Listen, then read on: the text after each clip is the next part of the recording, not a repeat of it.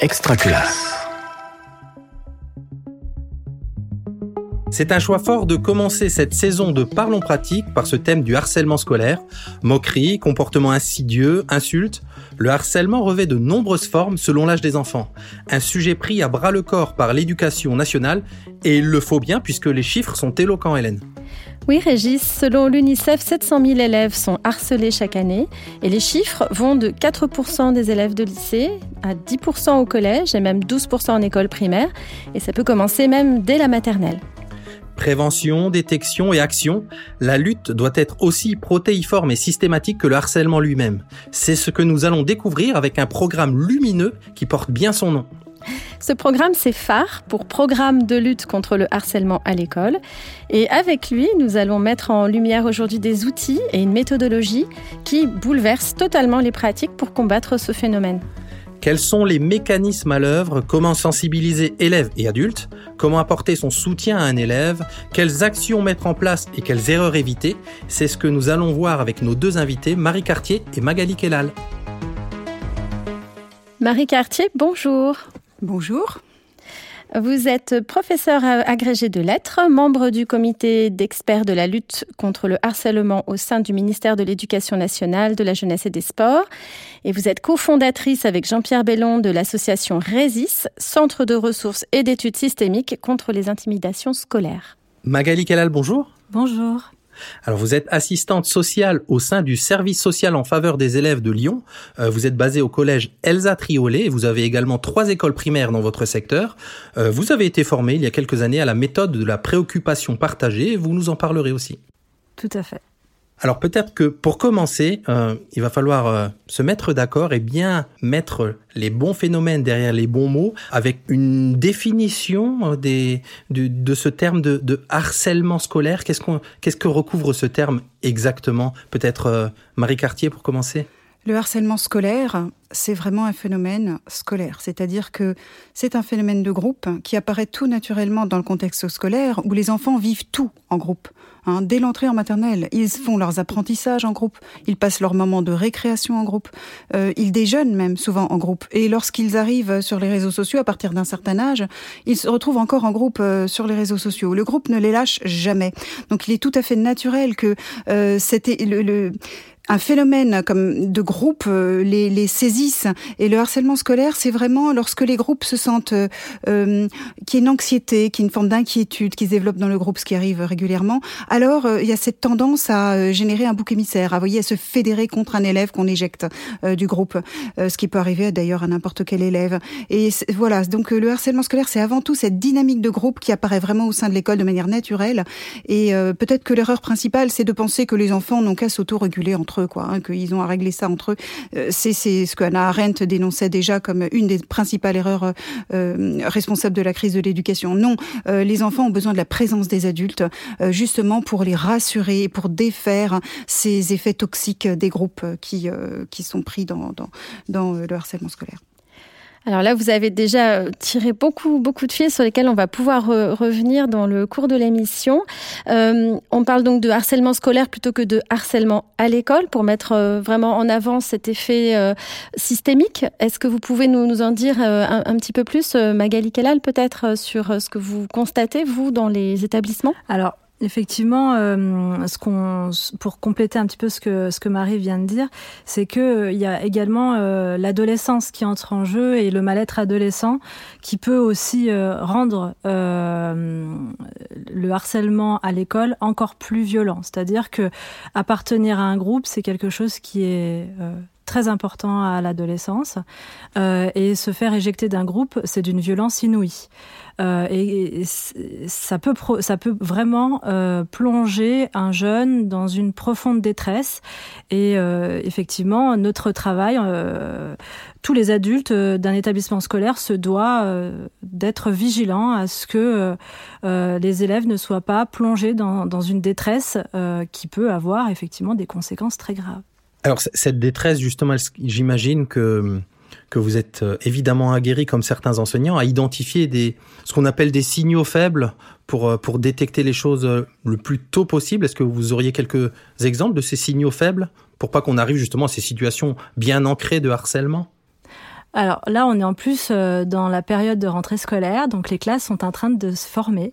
Et euh, lors de la pré-rentrée, entre, entre personnels, on a pu rappeler euh, l'importance d'être vigilant à ce que l'adulte va cautionner et ne pas cautionner dans sa classe, afin que immédiatement les élèves perçoivent que les adultes seront vigilants. Euh, on se rend aussi compte ben, euh, des, des, formes que prennent les classes avec euh, euh certains qui prennent le lead, euh, ceux qui vont être beaucoup plus passifs, ceux qui vont suivre. donc on essaye là d'être très vigilant à, à la constitution des classes. Après, par rapport aux signaux faibles, c'est sûr que les enseignants sont en première ligne parce que un enseignant va percevoir la moquerie lors de l'appel, par exemple, sur le nom. Euh, va percevoir euh, la trousse qui est euh, systématiquement jetée du camarade à côté, va se rendre compte d'un élève qui va être rejeté systématiquement en cours de sport pour être en groupe, va se rendre compte petit à petit que l'élève ne viendra plus en cours, de moins en moins, aura de moins en moins de camarades qui voudra s'asseoir à côté de, de lui ou d'elle. Et ça, ce sont vraiment des signaux qui doivent être très rapidement qui doivent très rapidement interpeller en fait l'équipe euh, éducative. Alors cette question de quand intervenir, bah justement, je vous propose qu'on écoute euh, Jean-Pierre Bellon, avec qui vous travaillez étroitement, Marie Cartier. C'est un, très court extrait. On sent un petit peu son, on va dire, sa fougue hein, pour pour cette question parce que on vous laisse l'écouter dans une dans une conférence qu'il a il a donnée à Rennes. il il en a un petit peu assez qu'on se pose cette question. Qu'est-ce que c'est que cette question que l'on se pose encore parfois Il faut la faire disparaître de nos réflexes. Cette question qui consiste à dire euh, à partir de quand c'est du harcèlement? À partir de quand c'est du harcèlement? C'est vraiment euh, là où il y a beaucoup, je pense, à, à, apporter aussi à nos auditeurs et à nos auditrices, Marie Cartier? Oui, c'est vrai qu'on nous pose très souvent cette question, comme si euh, il fallait attendre que ce soit grave pour s'en occuper. Or, c'est il faut s'occuper de ce phénomène avant que ça devienne grave. En fait, pourquoi devrait-on accepter que, sous prétexte qu'il s'agit d'enfants, euh, des comportements désagréables euh, apparaissent de manière récurrente entre eux? Euh, voyez, comme si les petites chamailleries, euh, ça n'était pas grave. Or, c ce n'est pas acceptable. On se conduit bien. On doit bien se conduire les uns envers les autres. L'éducation se fait jour après jour. Et ces groupes d'enfants, si on les livre à eux-mêmes avec ces comportements qui sont toujours un peu, vous voyez, incorrectes, qui se nourrissent comme ça d'incivilité, de, banaliser, c'est grave. Non, non, l'adulte a, besoin d'imposer euh, euh, son autorité avec euh, de bonnes habitudes de comportement. Cette, dimension très éducative de l'adulte est absolument fondamentale. On ne doit rien laisser passer. Comme disait Magali, la, première moquerie doit être immédiatement stoppée. Une trousse qui deux fois a été, on remarque que deux fois de suite elle a été jetée par terre, mais immédiatement. Euh, on se rend compte que là, il y a une répétition et c'est inacceptable. Il ne faut surtout pas banaliser. On traitera bien ce phénomène à partir du moment où on prendra au sérieux euh, toutes ces manifestations avant que ça devienne grave. Alors c'est un phénomène e, effectivement euh, très complexe. Hein. On aimerait que ce soit aussi simple que de dire il y a d'un côté des harceleurs, de l'autre côté des harcelés. Mais ce qui nous a paru lumineux dans, le programme que vous développez, que vous appliquez toutes les deux quelque part au quotidien, eh bien, c'est faire fausse route que s'imaginer euh, ces typologies, on va dire, d'élèves ou de personnes. Et d'ailleurs, je crois que même euh, vous utilisez des termes complètement différents de ces deux que je, que je viens de dénoncer, euh, Madame Kellal. Oui, tout à fait. Je pense que le piège, effectivement, c'est de croire qu'il y a euh, euh des profils euh, d'enfants victimes qu'on imagine peut-être chétifs, vulnérables, dans son coin, et le, le, profil de, du harceleur, qui est le caïd de la classe. Euh, avec euh, voilà tout ce qu'on peut imaginer derrière. Euh, on se rend compte dans les dans les dans les effets de, dans l'effet de groupe en fait hein, qui se met en place dans les classes que ce n'est pas si clair que ça. Et c'est aussi ce qui rend difficile le repérage des adultes parce que souvent les adultes oui mais disent mais oui mais elle aussi elle a répondu elle a fait ça. Oui mais lui aussi il a fait ça. Alors oui donc du coup ça comme l'adulte pense que il n'y a pas une vraie victime ou que la victime euh, finalement a sa part de responsabilité. Et c'est pour ça qu'effectivement dans, dans la méthode euh, qu'on va sur laquelle on échangera euh, on, on, on, ne parle plus de, de harceleurs et de, de harcelés. On parle d'enfants cibles euh, et, euh, et d'intimidateurs voilà ça je trouve que ça permet d'être plus d'être plus vrai dans, dans ce qui se déroule en fait au quotidien dans le monde des enfants. Et c'est pas seulement une question de, de termes, c'est aussi une question vraiment de, de posture. Euh, Marie Cartier, il y a l'idée aussi que il faut se mettre du côté de l'élève cible finalement, et pas de, du côté des intimidateurs comme on a parfois tendance à le faire. C'est-à-dire qu'il faut se poser les bonnes questions. Il faut se demander qui souffre pour repérer l'élève cible. Qui souffre, qui est isolé. Et euh, comme disait Magali, ne pas s'en tenir au fait. Parce que un élève euh, cible, victime, un cible de brimade, n'est jamais euh, ou rarement 100% euh, innocent. Vous voyez, enfin, ce sont des interactions complexes et il se défend comme il peut. Et, donc, il faut vraiment pouvoir repérer cet élève et du coup prendre très au sérieux euh, la manière dont il vit euh, la situation. Du point de vue des adultes, on voit de, de haut les choses, on a l'impression parfois que ce sont de petites chamailleries, comme on avait dit. L'élève, lui, peut vivre ça de manière euh, vraiment euh, très très douloureuse.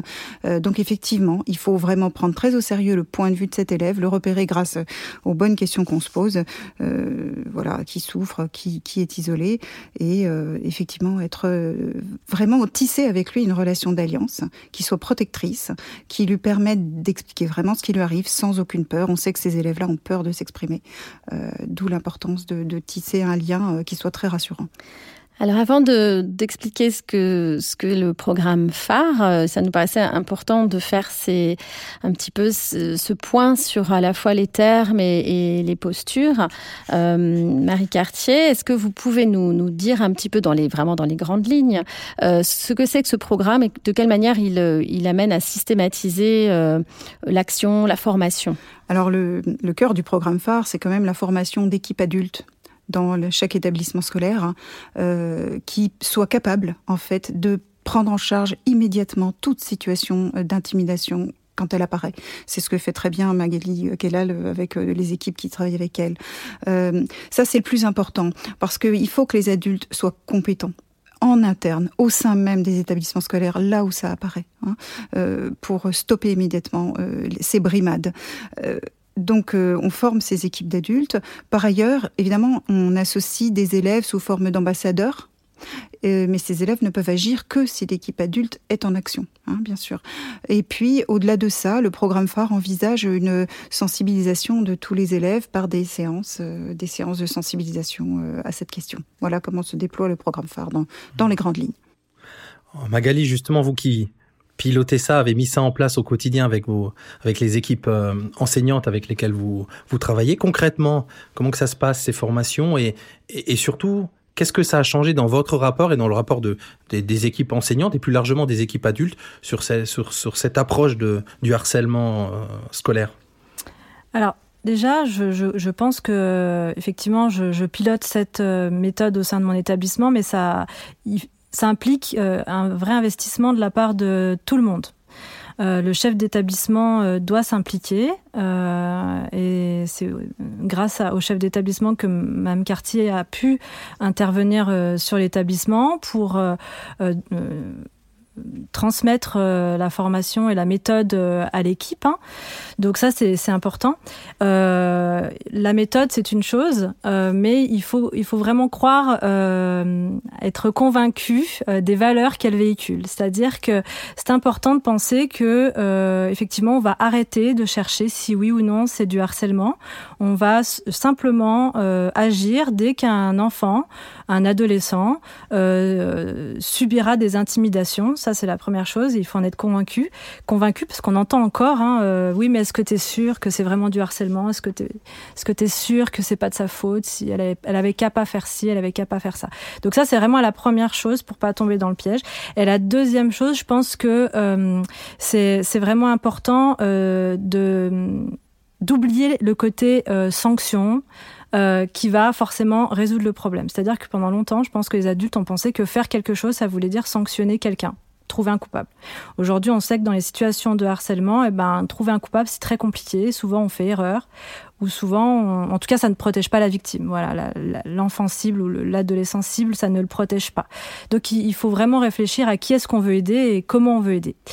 Et la méthode aujourd'hui, ben, elle, permet euh, de, elle, elle permet aujourd'hui effectivement d'accompagner euh, des situations d'intimidation euh, en déployant des petits entretiens euh, voilà, donc on a plusieurs enseignants, mais aussi CPE, directeur de SECPA, infirmières, euh, assistants d'éducation. Donc vraiment une, une, équipe qui est vraiment euh, pluridisciplinaire. Ces entretiens-là sont des petits entretiens hein, de quelques minutes avec les enfants euh, intimidateurs euh, ou en tout cas de la classe. ils sont tous reçus de la même manière individuellement et on essaye de de sortir tous la tête haute euh, du schéma et de la, pression de groupe dans lequel euh, ils sont tous piégés. Voilà. Alors avant justement peut-être euh, de vous demander de nous parler de, choses très concrètes, hein, d'un cas très concret. on a parlé de cette méthode, mais on n'a pas vraiment dit en quoi elle consistait. Marie Cartier, est-ce que vous pouvez nous donner les grandes lignes, les, principes et puis peut-être la méthodologie que vous avez à la fois adaptée, affinée avec Jean-Pierre Bellon? Oui, alors euh, la méthode de la préoccupation partagée, qui est que nous avons hérité du psychologue suédois Anatole Picasse, a été adaptée effectivement euh, par Jean-Pierre Bellon, Bertrand Gardette et moi-même au, contexte français, qui a ses spécificités, avec un soutien euh, qui a été très développé de l'élève cible et de sa famille, hein, ce qui n'est pas le cas dans la méthode d'origine. Et puis, alors pour bien comprendre, c'est une méthode qui vise à briser l'effet de groupe, voyez, les phénomènes de groupe, pour réindividualiser les élèves, au moyen de ces petits entretiens dont Magali a parler. Donc on reçoit de manière individuelle les élèves, l'adulte est face à l'élève pour des entretiens très brefs en ce qui concerne les élèves intimidateurs présumés et témoins. Euh, donc ce n'est pas pesant, ce sont des entretiens brefs euh, qui sont vraiment euh, qui, servent uniquement à permettre à l'enfant de s'arracher à cette logique et à retrouver une boussole, je dirais, hein, qui est celle de ma foi, mais mon camarade ne va pas bien. Vous voyez, on attire son attention. Et vous savez, les enfants qui sont pris euh, en tant qu'intimidateurs ne sont pas des monstres. Hein. Il faut pas croire que ce sont euh, des, des, euh, des délinquants, des graines de délinquants. Non, non, ce sont tous les enfants, nos enfants, nos enfants participent à ce genre d'action. Et il suffit qu'un adulte se place de manière bienveillante face à eux, mais ferme en même temps, voyez, pour que l'enfant comprenne à quel point c'est grave. Ils lui disent, mais ton camarade ne va pas bien. Moi, je remarque qu'il ne va pas bien. Nous l'avons remarqué. Qu'est-ce que tu en penses? Les, les enfants très vite, voyez, vont, vont rejoindre ce point de vue de l'adulte et vont s'arracher à cette logique toxique des, des, des, fonctionnements de groupe pour finalement apporter une aide à l'enfant euh, qui en a besoin. Et ça marche vraiment très bien parce qu'en fait, les enfants ont en eux un sens moral hein, et il suffit de, de, faire appel à ça. Et de l'autre côté, on a un entretien plus long, plus, plus, plus fouillé bien sûr et plus, plus, plus enrobant, je dirais, avec l'élève cible qui a besoin d'être vraiment écouté, entendu, accompagné pour que pour avoir un, un sentiment de sécurité au sein de son établissement scolaire. Voilà. Alors on comprend bien les, les enjeux et ce qui peut se jouer, mais euh, Magali Kellal, est-ce que vous auriez un, un, exemple très concret qui illustrerait les, les, les propos de, de, Madame Cartier, qui, qui, a pu se passer récemment ou, ou d'une façon plus lointaine que vous auriez pu vivre dans votre établissement? Alors sur notre euh, sur, sur l'établissement dans lequel j'interviens, effectivement, on a l'année dernière traité euh, plus de 27 euh, environ 27 situations sur l'année scolaire. Euh, des situations, il y en a plein. Euh, il y en a des plus complexes que d'autres. En général, euh, elles fonctionnent bien quand elles sont prises tout de suite. Voilà, c'est vraiment la chose importante. Plus on va attendre, plus ça va être compliqué de d'avoir une efficacité dans la méthode. Alors les situations, moi, il y en a une, c'est une qui est arrivée en milieu d'année qui m'a beaucoup marqué parce que vraiment la résolution a été presque magique. Souvent, les élèves peuvent même être interloqués du changement. Les élèves en tout cas cible, euh, voilà, se disent ah bah vraiment euh, les, choses ont changé vraiment d'une semaine sur l'autre. C'est une jeune fille qui était euh, studieuse, sérieuse, voilà, dans sa classe et une classe plutôt difficile, voilà. Et les enseignants avaient tendance à, à la prendre comme exemple, voilà, au sein de la classe. elle était souvent nommée comme l'exemple à suivre. Et euh, petit à petit, eh bien, alors c'était bien, ça part d'une bonne intention hein, de la part des enseignants. Ils pensaient pouvoir motiver les troupes comme ça. Malheureusement, petit à petit, eh bien, cet élève-là euh, a été euh, stigmatisé par ses camarades et elle a été un petit peu rejetée, voire beaucoup. Et petit à petit, sur les réseaux sociaux, on a appris qu'elle pouvait subir des des demandes où on lui disait bah, partage tes devoirs, partage-nous les cours, puisque voilà, tu es la bonne élève, tu sais forcément faire, donc euh, partage-nous euh, les interros de demain, les devoirs, etc.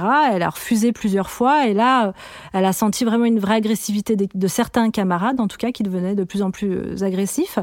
Et l'enseignant a, remarqué, son professeur principal, en tout cas, a vite remarqué qu'il se passait quelque chose. il l'a, il l'a reçu en fin de cours et elle a pu se confier. Ah, donc euh, rapidement, euh, ce professeur euh, qui est formé à la méthode a transmis ses inquiétudes à la cellule, donc aux membres de l'équipe formée, et nous avons déclenché la méthode. donc une dizaine d'élèves de la classe ont été reçus par euh, les, personnels formés. Euh, et effectivement, euh, une grande majorité a reconnu qu'ils avaient, avaient observé ces élèves, qu'elle n'allait pas bien, qu'elle avait changé d'attitude. Alors, ce qu'il faut peut-être préciser, pardon, c'est que ce, sont des élèves, c'est pas, c'est pas tous les élèves, mais c'est pas non plus des élèves ciblés particulièrement que vous recevez. Comment est-ce que vous les choisissez d'une certaine façon? Alors, en général, on essaye de, mélanger un petit peu, c'est-à-dire qu'on prend les élèves euh, que l'élève cible nomme quand elle les nomme, hein, parce qu'il y a des élèves cibles qui ne nomment pas de, qui ne donnent pas de nom. Euh, mais en tout cas, euh, là pour cette situation, elle avait clairement identifié des élèves et elle avait aussi nommé des élèves qui ne participaient pas vraiment, mais en tout cas qui, qui ne se positionnaient pas. Euh, voilà, qui était plutôt euh, passif, notamment, je pense, sur les réseaux sociaux. C'est-à-dire qui était pas, qui était présent sur ce groupe, euh, qui voyait ce qui se passe, ce qui se passait, mais qui ne faisait rien. Voilà. Donc, on a mélangé ces élèves-là dans les entretiens. En tout cas, on a fait les entretiens avec ce panel-là, et très rapidement, on s'est aperçu que les élèves qui intimidaient cette jeune fille, et notamment les plus les plus virulents, ont immédiatement cessé et ceux qui ne se positionnaient pas se sont positionnés. C'est-à-dire que euh, certains ont quitté le groupe euh, sur euh, lequel cette jeune fille était malmenée. Euh, et euh, d'autres sont venus euh, lui faire des excuses en lui disant qu'ils auraient dû la défendre. certains sont venus lui dire ben c'est vrai que moi je suis pas très bon, bonne élève, j'aimerais que tu m'aides. Elle a été très contente de pouvoir aider des camarades. En tout cas, la manière était beaucoup plus adaptée de lui demander de l'aide. Et, et, elle est venue me voir.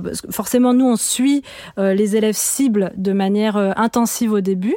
Une fois que l'élève nous assure que la situation euh, s'est améliorée, on, laisse un petit peu de, temps. Voilà, on revoit l'élève cible, mais de manière moins intensive.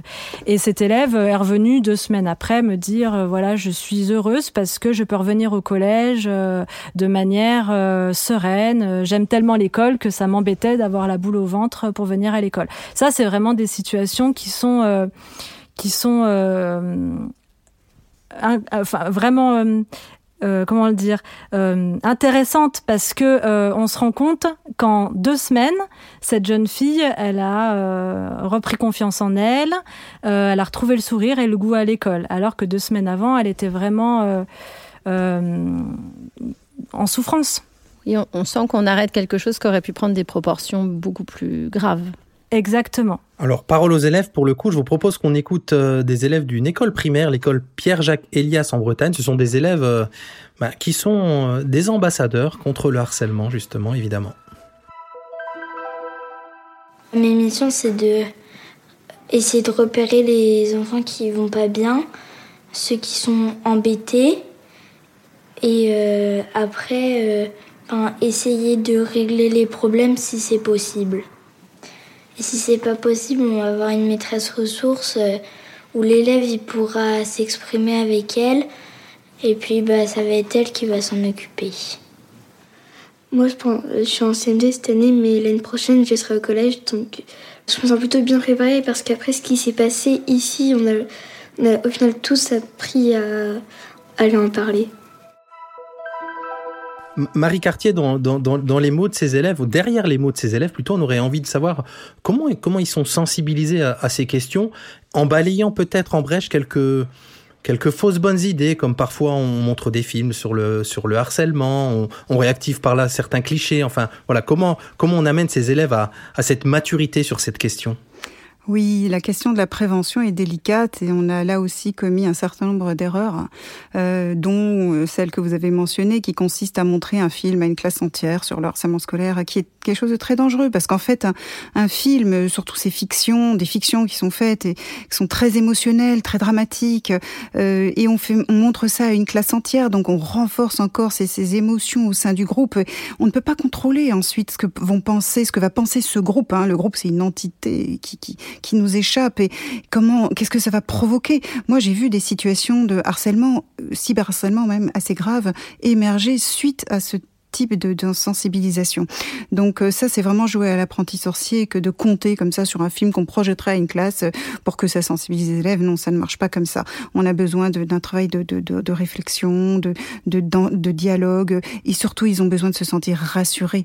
Les, les, tout ce qui va culpabiliser les élèves ne fonctionnera pas. Euh, on n'a pas le droit en tant qu'adulte les sensibiliser en leur disant regardez, il faut pas faire ça, c'est pas bien, ne faites pas ça, euh, ne soyez pas mauvais, comme si c'était leur faute en quelque sorte. On l'a dit au début, c'est la faute est du côté des adultes. Les adultes doivent être présents, les adultes doivent être rassurants, les adultes doivent être disponibles.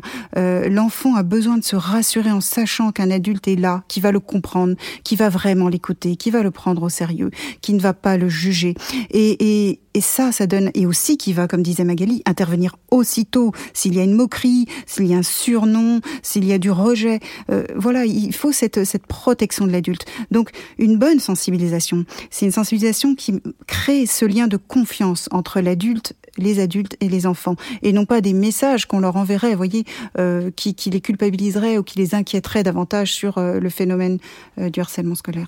Magali Kellal, dans votre établissement et dans les écoles que vous suivez, vous faites ces séances de sensibilisation. Comment est-ce que vous les abordez? Ah, Bien sûr, hein, dans tous les établissements scolaires, je crois qu'il y a eu ces écueils dont parle euh, Marie Cartier, hein, euh, de ces films qui ont été diffusés euh, dans une classe comme ça, où on explique aux enfants qu'il faut surtout pas faire ça. Aujourd'hui, dans, dans l'établissement dans lequel j'interviens, on essaye plutôt de travailler sur les compétences psychosociales et essayer de, de, de développer chez l'enfant la solidarité, euh, l'empathie, euh, l'entraide. Euh, c'est ce genre de choses aujourd'hui qui est travaillé dans les établissements. voilà, alors à, vraiment à des échelles différentes, hein, selon les niveaux, selon l'âge. Je pense aussi aux écoles primaires hein, qui font un gros travail hein, sur sur sur voilà sur développer, apprendre aux enfants bah, l'empathie, l'écoute, s'inquiéter de son camarade, l'aide, les travaux de groupe Aujourd'hui, les enseignants font beaucoup ça aussi, hein, de travailler, d'aider celui qui, a un peu plus de difficultés. Et je, pense, je crois vraiment que c'est ça qui peut, à un moment donné, euh, permettre aux enfants euh, bah, de réfléchir peut-être différemment à euh, ce qui se passe dans la classe, à comment j'interviens quand un camarade va pas bien, à qui je dois en parler, comment je dois faire. Je pense plutôt à ça que réellement leur expliquer ce qu'ils doivent pas faire. En tout cas, à l'adolescence, ils savent ce qu'ils doivent pas faire. Il y a une question qui est importante. On a parlé des élèves, on a parlé des, des, des, enseignants euh, et quelque part de en creux de, de, de, la, de, la, pédagogie dont il doit faire euh, preuve autour de, de, ces questions. Et aussi la question de la, de la posture de l'enseignant. On l'a bien compris dans ce que dans ce que vous dites, qui doit qui doit aussi se se transformer. En tout cas, il y a tout un travail sur cette alliance à faire avec, avec les élèves, qui est quelque chose de, de, de pas forcément évident, et tout un travail autour de de, de l'éthique aussi, euh, Marie, c'est bien ça? Oui, oui, oui, bien sûr. Il faut une éthique, euh, évidemment, qui, qui, fait partie du cœur de métier des enseignants. Hein. Euh, Éric Préra a beaucoup écrit sur l'éthique enseignante et je pense que ça, ça peut nous inspirer beaucoup. Euh, Peut-être qu'on pourrait quand même euh, insister sur le fait que les enseignants eux-mêmes ont besoin de se sentir en sécurité. En fait, hein, ils sont les garants de la sécurité des enfants, mais pour ça, il faut que eux-mêmes sentent qu'ils sont soutenus, que euh, ils ont besoin de travailler dans une bonne ambiance avec leurs collègues, qu'il n'y ait pas de tabou, qu'on puisse dire quand une une classe, c'est pénible, qu'il n'y ait pas de, de jugement non plus. Vous voyez, c'est un métier difficile. C'est un métier euh, qui demande euh, enfin une énergie, un don de soi énorme, et c'est dur pour les enseignants. Certains ne sont pas suffisamment soutenus. Donc il faut, c'est à tous les étages que ça doit, ça doit, vous voyez, que ça doit se, se passer. Il faut le, il faut soutenir les enseignants, leur donner ce sentiment de sécurité et les inciter du coup à eux-mêmes jouer ce rôle auprès des élèves pour euh, créer de la sécurité euh, euh, auprès des élèves respecter une éthique stricte. Effectivement, il y a quand même beaucoup de choses qu'il ne faut pas faire. Il ne faut jamais mettre un élève en difficulté devant ses camarades. Il faut jamais favoriser évidemment le. il faut jamais se moquer d'un élève. Vous voyez des choses évidentes peut-être, hein, mais qui parfois bizarrement apparaissent encore dans certains comportements d'enseignants. Alors, on a parlé des, élèves, on a parlé des enseignants et euh, ceux qui, euh, d'autres acteurs dont on n'a pas encore parlé et pour cause, ce sont les parents. Et je vous propose qu'on écoute deux enseignantes qui sont dans la même école que les élèves ambassadrices que nous avons entendues tout à l'heure et qui nous expliquent un petit peu comment elles euh, agissent, elles procèdent avec les parents des élèves intimidateurs. Certains parents donc étaient demandeurs d'être informés lorsque leur enfant était intimidateur. Euh, ce qui s'entend tout à fait. Hein, c'était vraiment dans un, dans un objectif euh, positif d'accompagner leur enfant à ce que ça se reproduise pas. Donc on est obligé de leur expliquer que cette méthode-là, elle a aussi pour but d'aider l'enfant à évoluer et même s'il a été intimidateur à un moment, lui donner une porte de sortie donc euh, si euh, les parents sont au courant et vont directement essayer de résoudre le problème avec les autres parents à l'extérieur, ça fonctionne pas du tout.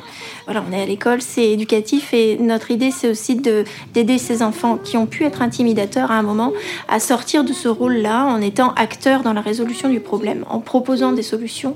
La méthode est basée sur la bienveillance. Il n'y a pas de sanction pour les enfants intimidateurs. Il n'y a pas de sanction parce que ce qu'on veut c'est qu'ils arrêtent, qu'ils évoluent, qu'ils nous aident à résoudre le problème, qu'ils euh, changent de rôle et euh, c'est très valorisant pour eux et très efficace. Marie Cartier, ça paraît un peu contre-intuitif cette idée de, ne pas euh, contacter les parents des élèves et de, parler avec eux. Dites-nous un petit peu plus. Alors, on parle là des parents des élèves intimidateurs présumés, n'est-ce pas, ou témoins. parce que les parents de l'élève cible, on va très souvent les rencontrer, en revanche, hein, bien sûr. Ils ont besoin, eux aussi, d'être soutenus, donc ils ont, il faut qu'on les rencontre. Non, mais effectivement, vous comprenez, c'est une méthode non blâmante.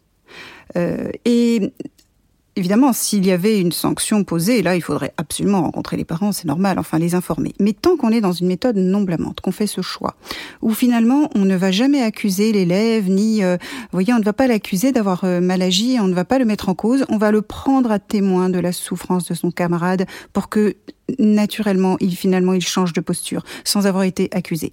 On fait cela pour toutes ces, euh, ces brimades qui ne tombent pas sous le coup de la sanction. Hein, et qui ont besoin juste qu'on remette les enfants sur le droit chemin, mais que de toute façon, ça ne va pas tomber sous le coup de la sanction. Euh, si on informait les parents de ces élèves-là, alors qu'on n'a pas prévu du tout de faire de sanctions. Qu'est-ce qui se passera? Soit le parent de l'élève euh, va euh, prendre la défense de son enfant, voyez, parce qu'il va quand même se sentir mis en cause par l'école. Le parent, il risque de dire oh là là, mon enfant se conduit mal. Euh, alors soit il va prendre la défense de son enfant en disant non non mais vous savez c'est la faute d'un tel. Bon, c'est pas du tout ce qu'on veut. Soit eh ben il va il va pas pouvoir s'empêcher lui de faire une bonne leçon de morale à son enfant, voire de le sanctionner ce qui est totalement le contraire de notre démarche à nous, voyez, qui préserve, euh, je dirais, l'amour propre de l'enfant, voyez, et qui lui permet, oui, comme disait très bien cette dame, de sortir par le haut. Euh, de la situation. Donc euh, non, euh, ce serait totalement contre-productif d'informer les parents et les parents doivent faire confiance. S'il y a quelque chose de grave, évidemment qu'on les on les avertit. Hein. Mais l'école, bah, elle doit comme ça au quotidien éduquer les enfants vers de bons comportements au sein du groupe. C'est son rôle et ça se passe ça se passe au travers de, de cette méthode. Voilà, on va pas tout raconter de ce qu'on fait aux parents, euh, minute par minute, pour euh, faire évoluer leurs enfants. Vous voyez, c'est le travail de l'école, tout simplement. On a vu qu'il y avait pas mal de choses euh, contre-intuitives ou des, fausses bonnes idées de départ dans ce traitement du harcèlement. Il y a, une autre idée en préparant cette émission qui, qui avait été évoquée, c'est on a parfois cette image du allez, je vais être caricatural, mais, mais à dessin du prof un peu frontal avec la classe en autobus et chez lui, ben, il n'y a pas de souci, tout se passe bien il a aucun problème de harcèlement. Et ce prof un peu plus, entre guillemets, je mets toutes les guillemets qu'il faut, innovant, qui travaille en îlot, et puis là, il y a des choses qui se passent et il y a peut-être des phénomènes de harcèlement. C'est pas parce que c'est une question de pédagogie, mais c'est plutôt, voilà, il y a des choses contre-intuitives, vous nous en avez parlé. Par exemple, on ne sait pas tout à fait ce qui se passe dans, dans les petits groupes à ces moments-là. Donc, c'est pas seulement non plus une question de, de pédagogie. Il y a des phénomènes comme ça un petit peu contre-intuitifs pédagogiquement, même dans les actions des profs. Alors, je pense que ce qui est, ce qui est important là, euh, pour le coup, c'est vraiment, euh, comme le disait encore une fois Marie Cartier, c'est c'est la hum, que les profs puissent euh, discuter entre eux, se sentir libres en fait, justement, de pouvoir dire bon bah voilà, moi je ne travaille pas comme mon collègue prof d'anglais. Est-ce que dans ton cours tu as le même genre d'agissement que dans le mien et de pouvoir partager ça? C'est-à-dire que effectivement, si l'enseignant se sent jugé parce que dans son classe, dans sa classe, il y a du chahut, euh, et que du coup, il a peur de se sentir jugé, il va pas en parler. Et euh, encore une fois, bah, du coup, les situations, on va perdre du temps à pouvoir les repérer. Il faut que les enseignants, euh, voilà, osent en parler librement avec avec l'ensemble de l'équipe quand ils remarquent que, dans leur cours, il y a du chahut. Voilà, sans avoir crainte derrière qu'on juge leur pratique ou leur pédagogie ou leur façon d'être en relation avec leurs élèves il y aurait encore beaucoup de choses qu'on aimerait aborder avec vous. Il y a une chose peut-être que, nos auditeurs euh, euh, trouveront, euh, enfin, s'étonneront de ne pas avoir trop entendu encore, c'est la question du harcèlement sur les, réseaux sociaux, le cyberharcèlement, etc. Ça mériterait vraiment une émission en soi, mais ce, ce que vous pourriez nous dire, Marie Cartier, c'est comment est-ce que cette méthode que vous mettez en place, qui s'appuie sur des entretiens avec les personnes, comment est-ce qu'elle elle peut avoir prise sur des phénomènes de groupe euh, virtuels entre guillemets, enfin sur les réseaux Alors euh, le cyberharcèlement a deux formes principales. Hein.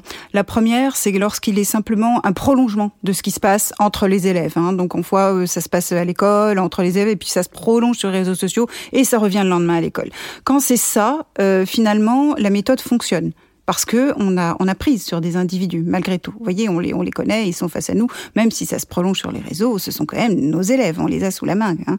Là où c'est très compliqué, ce sont les phénomènes de cyberharcèlement euh, beaucoup plus massifs et beaucoup plus brutaux euh, de l'ordre du flaming ou du sexting qui s'abattent de de manière euh, soudaine et, et qui prennent une ampleur très très grande en très peu de temps sur enfin ça s'abat sur un élève cible et là évidemment c'est beaucoup plus compliqué.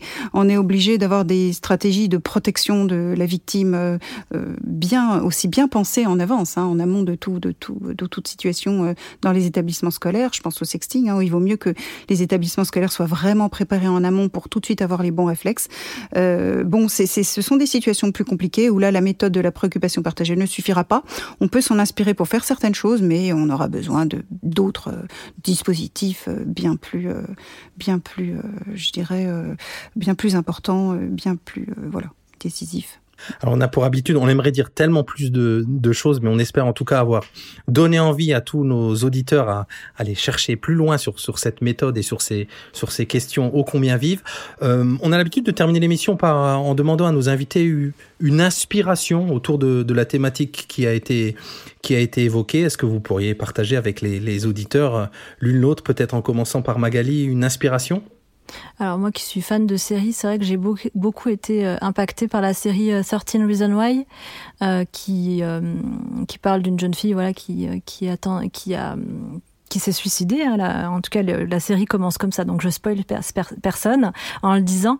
Mais du coup, elle a laissé euh, des, des, des, enregistrements où elle explique les 13 raisons de pourquoi euh, elle, elle est passée à l'acte. Et en fait, il s'agissait de, de, harcèlement grave.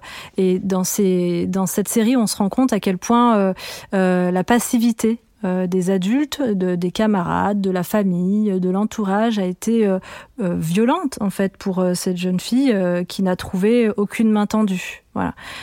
et je trouve aussi que c'est pour le coup c'est une série qui ne rentre pas forcément dans les profils dont on a parlé tout à l'heure, parce que cette jeune fille dans la série peut aussi être populaire à certains moments. Donc on peut aussi se rendre compte qu'une jeune fille populaire peut basculer dans une profonde détresse si elle est cible d'attaque.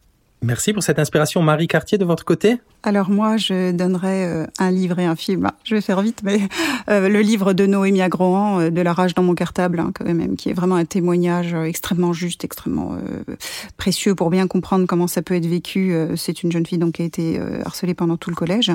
voilà, très beau livre. Et puis un livre, un film récent qui est sorti en 2022 d'une réalisatrice belge, Laura Vandel, et qui s'appelle Un monde.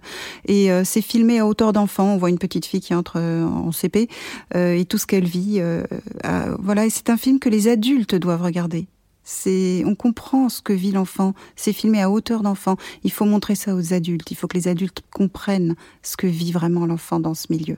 Ça sera vraiment la, conclusion, je pense, de cette émission, hein, ce, rôle euh, central des adultes.